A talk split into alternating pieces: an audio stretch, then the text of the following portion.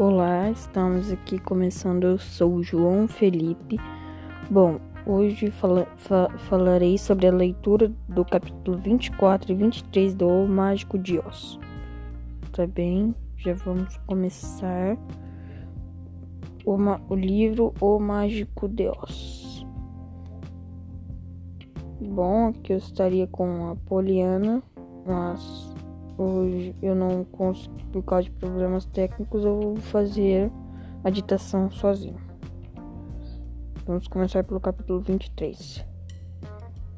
Algumas horas mais tarde, a estrada foi ficando mais acidentada e, a caminha e, e caminhar se tornou tão tão difícil que o espantalho tropeçou, tropeçava toda hora nos tijolos amarelos, que aqui eram muito, muito in, in, irregulares. Às vezes estava quebra, quebrados ou faltavam algum, alguns, deixando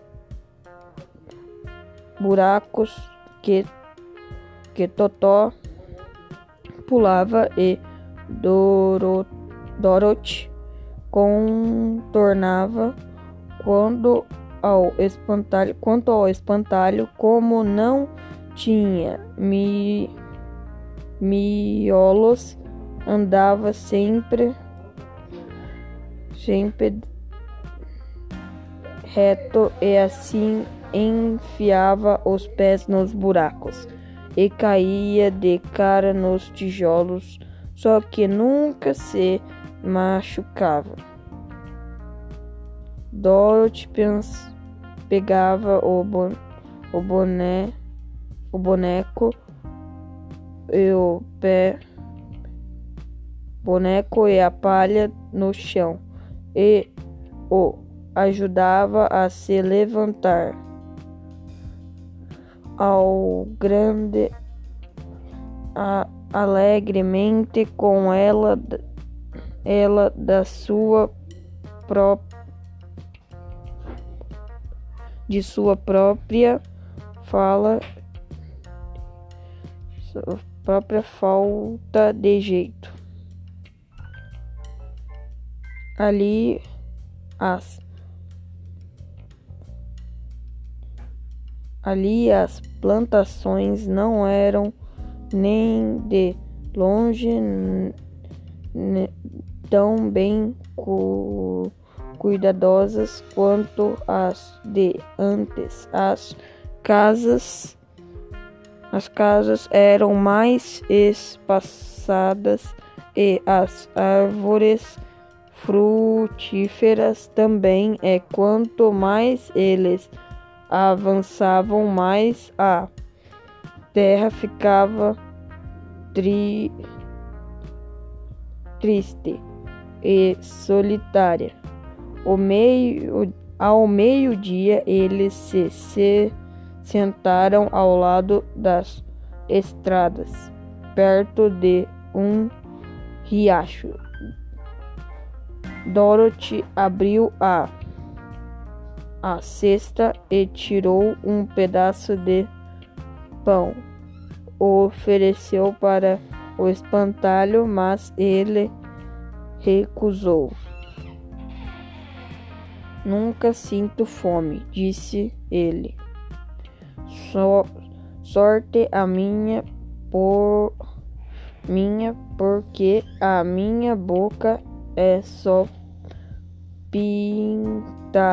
e, e se eu abrisse um, um buraco ela é, nela para poder comer a palha que me re, recheia sairia toda, o que iria estragar o formato da minha cabeça. Bom, pessoal, vamos parar o capítulo 24, o capítulo 23 e começar o capítulo 24. Claro que Claro que eu não entendo, disse ele se assusta. Cabeça, suas cabeças fossem recheadas de palha,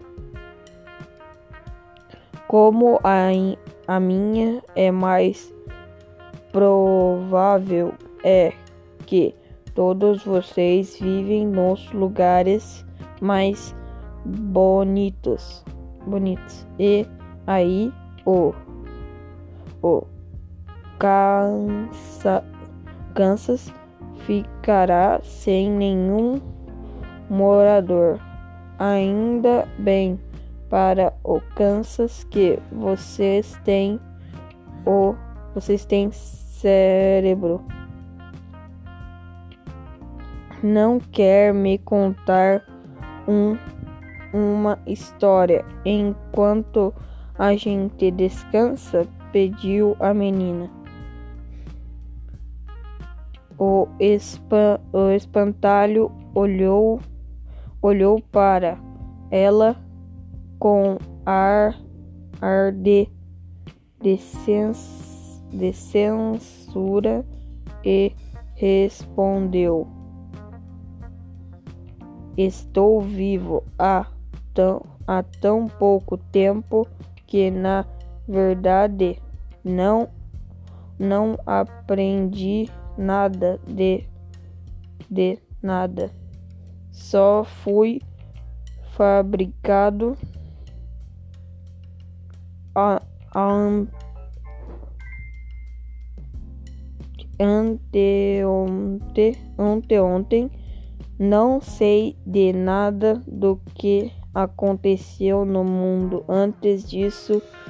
Felizmente, quando, quando o, o fazendeiro fabricou a minha cabeça, uma das prim, primeiras coisas que ele fez foi pintar minhas minhas orelhas. E eu comecei a ouvir o que o que acontecia.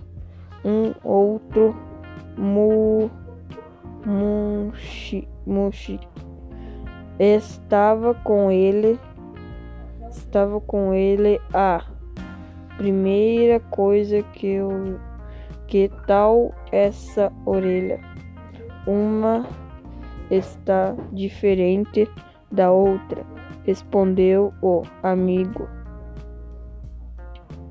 não tem importância, disse o fazendeiro. São orelhas assim mesmo. O que era o que era verdade. Agora eu vou fazer os olhos. E aí pintou meus olhos direito, assim, meu meu olho direito. Assim que ele acabou, eu enxergava tanto tanto o homem como tudo à minha volta, como muita curiosidade, porque era a era a minha primeira visão do mundo. O olho ficou muito bom, disse o Munkist, que acompanhava o fazendeiro. Tinta azul é mesmo a melhor para pintar os olhos. Acho que vou fazer outro, outro um pouco maior, disse o fazendeiro. E quando e quanto o segundo, o olho ficou pronto. Eu estava enxergando muito melhor do que antes. Depois ele fez minha boca e meu nariz, mas eu não falei porque a aquela a, a altura e eu não sabia para que servia uma boca. Eu eu eu disse distraí, eu me distraí muito vendo, Eu me distraí muito vendo os dois fazendeiros, os dois fazendeiros, o meu corpo, os meus braços e as minhas pernas. E, e quando finalmente prenderam a minha cabeça no, no corpo, eu fiquei muito orgulhoso porque porque achei que era um homem igual a todos os outros. E sujeito esse, este sujeito vai me meter muito medo nos corvos, disse o fazendeiro. Parece um homem de direitinho. A hora mais é um homem disse. O outro e eu concordei com ele. O fazendeiro me, me pôs debaixo do braço e me carregou para o milharal, onde me prendeu numa estaca alta como como você me encontrou. Logo, ele. Ele é meu amigo Stefan. Ele é o a, meu amigo. Se afastaram e fiquei sozinho. Não gostei de ser aba, abandonado daquele, daquela maneira. De Tentei sair andando atrás deles, mas meus meus pés não com, com encontravam no chão e fui forçando a fui forçado a ficar preso na estaca. Era uma vida muito muito solitária. Eu não tinha nada em que pensar, já que já que tinha sido fabricado não tão pouco tempo. Antes antes mu, antes muitos corvos e outras aves apareciam sobre o milharal, mas assim assim que me me viam, batiam as asas e aí e iam embora. Acho que eu era muito chique, muito chiquinho. O que me agradou muito é é, me fez achar que era uma pessoa importante.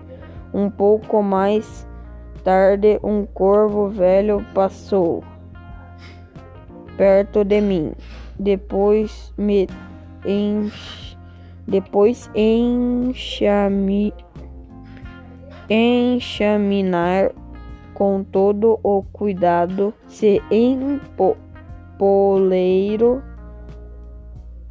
empoleiro no meu ombro e e disse: Imagine como é fazer tentar me enganar dessa maneira tão tosca quanto corvo, quanto qualquer corvo. Algum ju, algum juízo percebeu que você é recheado de palha, então ele pousou no chão, abaixo dos, dos meus pés, e comeu todo o milho que queria os outros corvos, vendo que eu não lhe fazia mal. Vieram comer o milho também, e, de, e daí dali a pouco temo um, ba um bando tinha se formado à minha volta. Fiquei triste com isso porque porque mostrou, mostrava que no fim das contas eu nem era um espantalho tão tão bom assim, mas o velho corvo me consol, me consolou dizendo se você tivesse mi, mio, miolos na cabeça seria um homem então bom, tão bom quanto os outros, e melhor que alguns deles, um bom ser um bom cérebro. E a é a única coisa. Peraí. Pessoal, o capítulo 24 acaba aqui.